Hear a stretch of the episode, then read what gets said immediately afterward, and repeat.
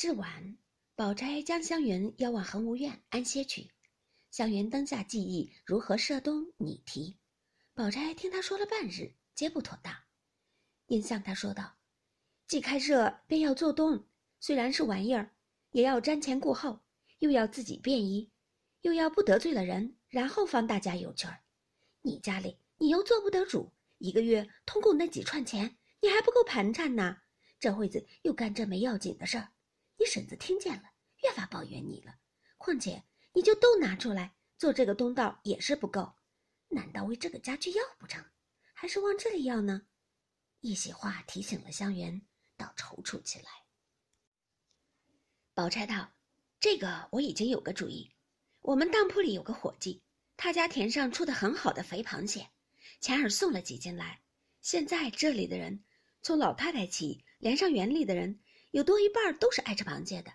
前日姨娘还说要请老太太在园里赏桂花吃螃蟹，因为有事儿还没有请呢。你如今且把诗社别提起，只管普通一请。等他们散了，咱们有多少事做不得的？我和我哥哥说要几篓极肥极大的螃蟹来，再往铺子里取上几坛好酒，再备上四五桌果碟，岂不又省事儿又大家热闹了？湘云听了，心中自是感服。极赞他想的周到。宝钗又笑道：“我是一片真心为你的话，你千万别多心，想着我小看了你，咱们两个就摆好了。你若不多心，我就好叫他们办去的。”湘云忙笑道：“好姐姐，你这样说，倒多心待我了。凭他怎么糊涂，连个好歹也不知，还成个人了。我若不把姐姐当做亲姐姐一样看，上回那些家常话、烦难事儿。”也不肯尽情告诉你了。宝钗听说，便叫一个婆子来，出去和大爷说：一前日的大螃蟹要几篓来，明日饭后请老太太姨娘赏桂花。你说大爷好歹别忘了，我今儿已请下人了。那婆子出去说明，回来无话。这里宝钗又向湘云道：“诗题也不要过于新巧了。你看古人诗中那些刁钻古怪的题目和那极险的韵了。”若题过于新巧，韵过于险，再不得有好诗，终是小家气。诗固然怕说俗话，嗯，更不可过于求生。只要头一件儿立意清新，自然措辞就不俗了。究竟这也算不得什么，还是仿迹真旨是你我的本等。一时闲了，倒是与你我深有益的书看几章是正经。湘云只答应着，阴笑道。我如今心里想着，昨日做了海棠诗，我如今要做个菊花诗，如何？宝钗道：“菊花倒也合景，只是前人太多了。”湘云道：“我也是如此想着，恐怕落套。”宝钗想了一想，说道：“有了，如今以菊花为边，以人为主，竟拟出几个题目来，都是两个字，一个虚字，一个实字。实字便用菊字，虚字就用通用门的。”如此又是咏菊又是赋诗，前人也没做过，也不能落套。富景咏物两关着，又新鲜又大方。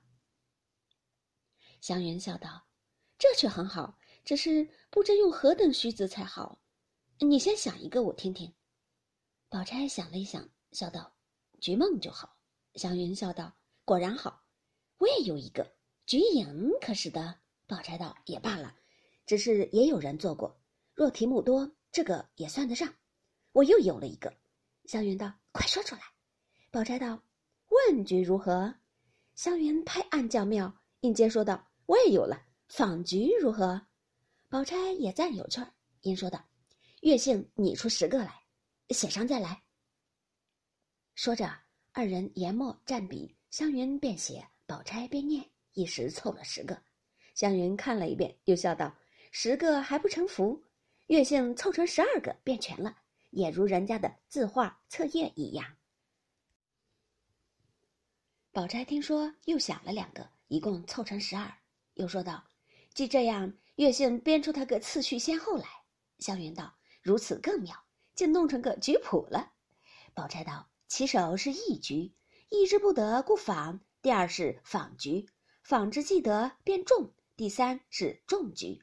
众皆盛开，故相对而赏。第四是对句，相对而现有余，故折来共平为完。第五是共局，既共而不盈，一绝局无彩色。第六便是咏局，记入此章，不可不工笔墨。第七便是画局，既未局如是碌碌，究竟不知局有何妙处，不禁有所问。第八便是问局，菊如解语，使人狂喜不坚。第九便是簪菊，如此人事虽尽，犹有菊之可咏者。菊影、菊梦二首续在第十、第十一末卷，便以残局总收前提之上。这便是三秋的妙景妙事都有了。